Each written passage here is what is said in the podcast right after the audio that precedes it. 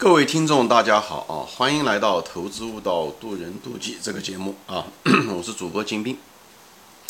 今天谈一个话题，就是说为什么中国人没有太强烈的这个宗教意识啊？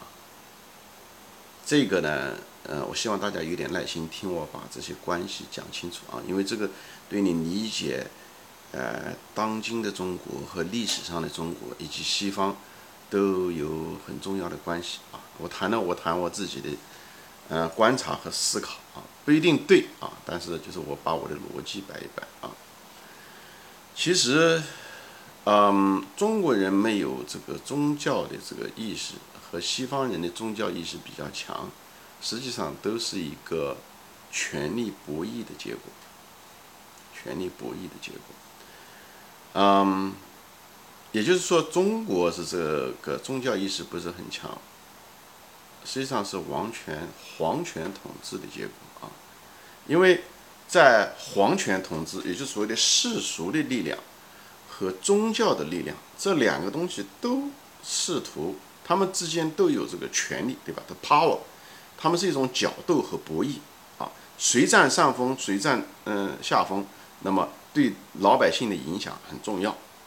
所以呢，这两者都想统治老百姓，所以这两个他们之间有博弈，明白吗？那么在西方的时候呢，就是权力的博弈；那么在欧洲的时候呢，他们呢是什么呢？他们是欧，主要是他们的这个宗教呢是先做大的。开始的时候是罗马制，对吧？就是古罗马。嗯，古罗马制呢是实际上它它是一种共和制，虽然它有凯撒所谓的皇帝，但那个皇帝他不是世袭制的，他是选举制选出来的，每个两三年他就选。选出来一次，哎，而且有的时候他是两个皇帝在一起共治啊，嗯，叫做叫执政官，有的时候，呃，而且罗马还有那种议会上，对吧？议会他又对皇帝又有制约，所以他那种皇帝虽然都中文称为叫罗马皇帝，跟中国人的这个皇帝世袭制的那种独裁制是完全不同的体系，也许名字叫的一样，但是它本质是完全不一样。所以西方的时候，古罗马有个共和制，相对来讲还是比较民主的一种共和制。以后呢，开始他们是迫害基督教的啊，基督教是从中东啊耶路撒冷来的，他是犹太教出来的。以后呃，他开始是迫害他，因为讲过了，宗教跟世俗的这个权利，皇权或者是王权，他们之间是冲突，他们之间永远是有冲突的。所以他们开始的时候是打压宗教，就像中国的皇帝打压那些宗教一样，他打压那些嗯。呃任何的这这宗教啊，他这黄莲教啊，就是白莲教啊，这些宗教，因为宗他们宗教的力量跟皇权的力量永远是博弈的，所以当时的罗马皇帝他们开始是迫害，但迫害的结果呢，最后势力越搞越大，就是这个呃宗教在农村啊，在偏远的地方越搞越大，就影响了他的治安，最后皇最后皇帝最后呢，反而要求有宗教。因为他那个民族罗马的这个民族纠纷也很大，因为它扩展的太快，各种民族各种，所以他需要一个东西能把它统治。这里我就不展开说了。最后的结果是，罗马这个呃世俗的权利最后利用宗教来为他统治服务啊。但是历史上出现了一次转折，就是罗马后来因为呃他这个这个几百年的嗯将近一千年吧，对吧？他后期那么。最后被那个他自己的那个伟大不掉，被他自己雇的雇佣军那些外民族的野蛮民族，最后把他打垮了。最后，最后罗马整个就那个散了，但是宗教却建立起来了。因为当时就是这个宗教有这个，呃，罗马当时在罗马，所以宗教的教廷也其实也在罗马，对吧？现在的这个梵蒂冈就是在罗马，所以宗教的势力就开始呃做大。因为那时候欧洲缺乏一个统一的国家，也就分成很多国家啊，就是即使有所谓的神圣罗马帝国，其实也分成，所以你到欧洲现在为止也是这个残，就是这个后遗症也在这个地方，它就是它就不统一啊，各个国家，但是宗教是一个统一的一个组织，就是罗马教皇，所以罗马就是成了一个统一的一个，嗯，他这个权力呃更统一啊，更那个集中，所以呢，他可以把他的那个。建到处建这个教堂啊，他把他的主教啊，他建立了一个主教红衣主教，对吧？下面的这个教士，他一个很很有体系的一个东西，就像中国的以前封建制，皇帝啊、巡抚啊，对不对？道台啊 这些，呃呃节度使啊，他他他有一套他自己的一套体系。罗马就是一直有，所以中世纪基本上就是是罗马教皇管的，所以他讲这是黑暗的世界，呃讲的就是这个啊，呃而那个这时候呢，呃欧洲的那些小的国呃那个封建制的那些贵族这些东西，他们就开始，因为他权力。分散嘛，所以虽然一个小王国，一个小王国，这时候他们就世袭制了，它跟罗马又不一样。从政治上来讲，他们是一种倒退啊。所以呢，只有小公国。那么这种小公国的情况下，小呃国王的情况，他们就在这个小的国家，那国王要跟贵族要有冲突，以后国王又跟罗马教皇派来的主教啊又有冲突，所以他们之间一直有博弈。这样的故事充斥着美国的呃就是欧洲的历史啊，充斥着欧洲的历史，就包括后来的新教啊。就是说，新教就是反抗那个罗马，嗯，那个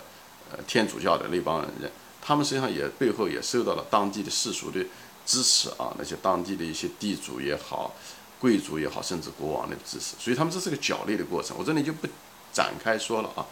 就是王权不稳定，就会造成宗教势力的变大，宗教势力的变大会进一步是嗯那个削减王权。这个道理，中国的统治者，呃，皇帝非常清楚。所以，但是中国的皇帝更不稳定，就是更怕的是什么？他的皇权是世代相传的，所以他爸爸在手上的时候，他就一定要，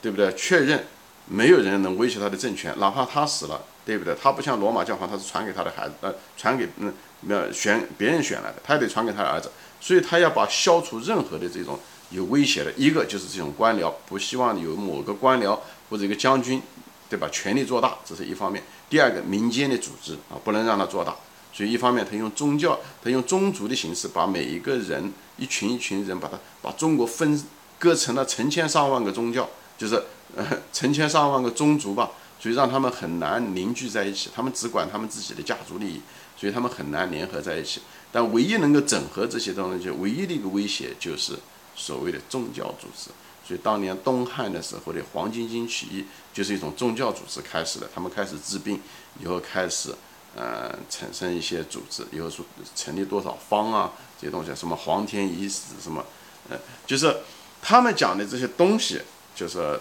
这个宗教组织，它会跨越地域，这是最可怕的，对他们来讲。所以像黄巾起义啊、太平天国啊、白莲教啊，对不对？甚至近代的法轮功都是一样。他们就可以跨地域，这对统治者来讲是一个很大的一个危险啊！对皇权来讲，所以你看到了一样的，他一个是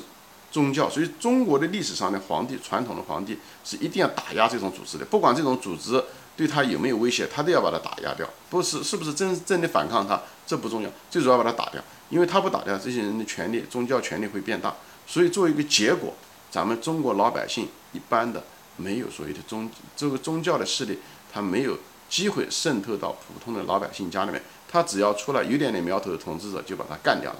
所以中国人长期来没有太强烈的宗教意识，就是这样子。儒家思想其实不是个宗教啊，